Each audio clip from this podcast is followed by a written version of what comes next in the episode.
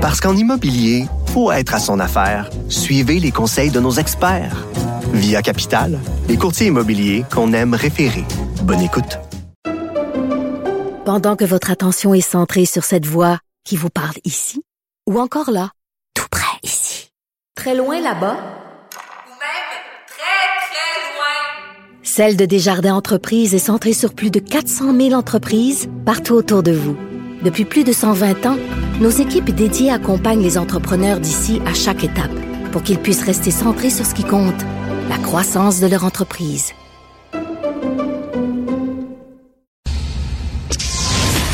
Gilles Proulx. Bonjour, mon cher Richard. Richard Martineau.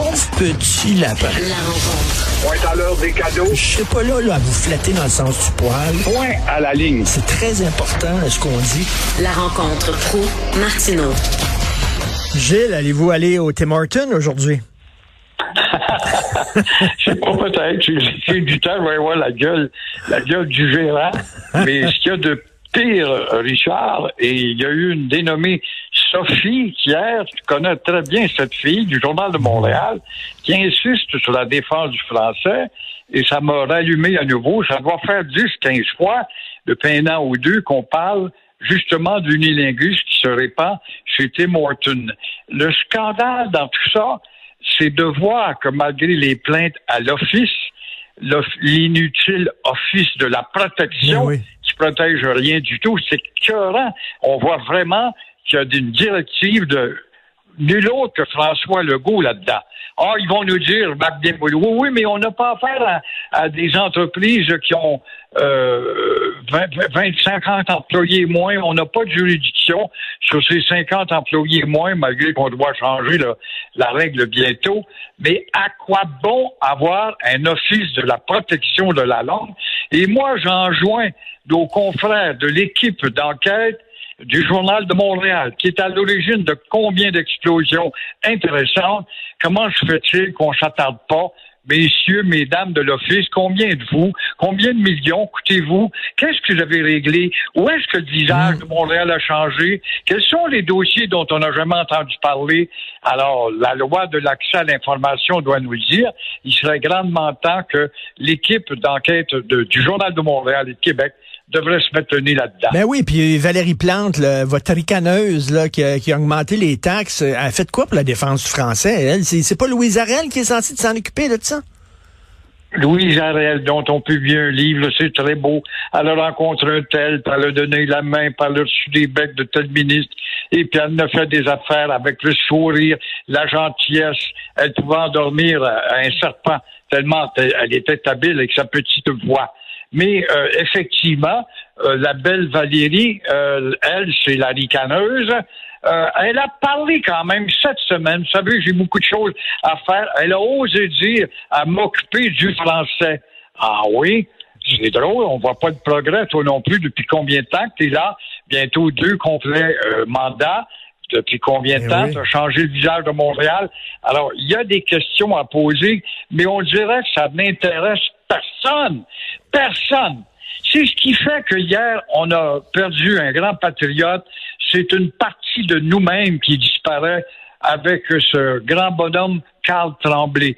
Ce qui, je veux pas rajouter, c'est sûr que la toponymie va le faire perpétuer avec son souvenir, probablement à Montréal ou au Québec. Ça le mérite. Mais il est né en 1976.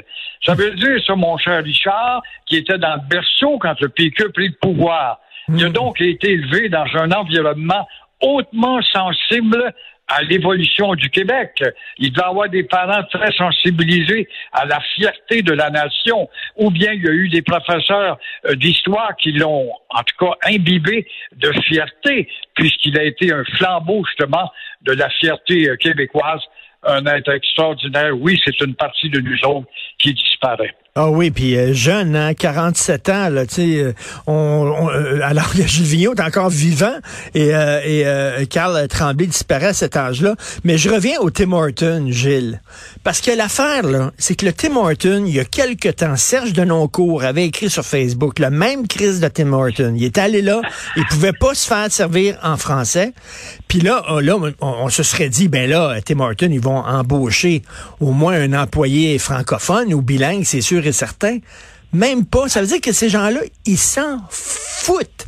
Puis ils savent qu'on fera rien. Ils savent qu'on va, faire le dos rond, puis on fera rien, puis euh, on va parler en anglais quand on va aller à Tim. Puis eux autres, ils s'en foutent. Ils font même pas le moindre effort. Exactement. Ça te prouve que les employés qu'on embauche là, qui sont débarqués de l'avion ou du bateau avant-hier, on les met derrière un comptoir, puis hi, what, what, you, what would you, you like to have? Euh, on s'en fout. On n'a pas appris ça, nous autres, en débarquant sur ce territoire. On est venu au Canada. Alors, vous n'existez pas. Et on en a une preuve. Regarde les Palestiniens qui manifestent. Combien de fois, et encore Bock, euh, Mathieu Bock ce matin en parle, on en a parlé, toi et moi. Comment je fais que nos écrits, donc on n'est pas lu, le Journal Montréal n'est pas lu du tout, je comprends bien, par ces grandes instances, il n'y a pas personne qui découpe l'article pour l'envoyer justement à ce bureau de la protection. On n'en entend même pas parler. Ça veut dire qu'il y a un leitmotiv qui dit, oh, vous savez, les jérémiades des Québécois pour le français, ce sont des gens d'âge Mais- avancé. Ils ne seront plus là dans quelques 5, 10, 15 ans. Alors, par conséquent, regardez l'avenir. C'est un peu ça, la mentalité. Ben, c'est ça. Puis, puis Gilles, le de Tim Hortons, là, il est pas, là, il est pas dans un ghetto ethno-culturel, là, euh, il est pas à, à, à- à côte des neiges. Il est devant, il est dans le quartier des spectacles, il est devant le TNM. Je veux dire, euh, puis il parle même pas français, puis il s'en fout. Puis quand tu prends que euh, y a eu une deuxième plainte un an après, ça veut dire qu'on n'avait pas congédié la tête carrée. La même tête carrée ou d'autres têtes carrées ont été embauchées. Et un an après, on voit encore que le monde des artistes se plaigne.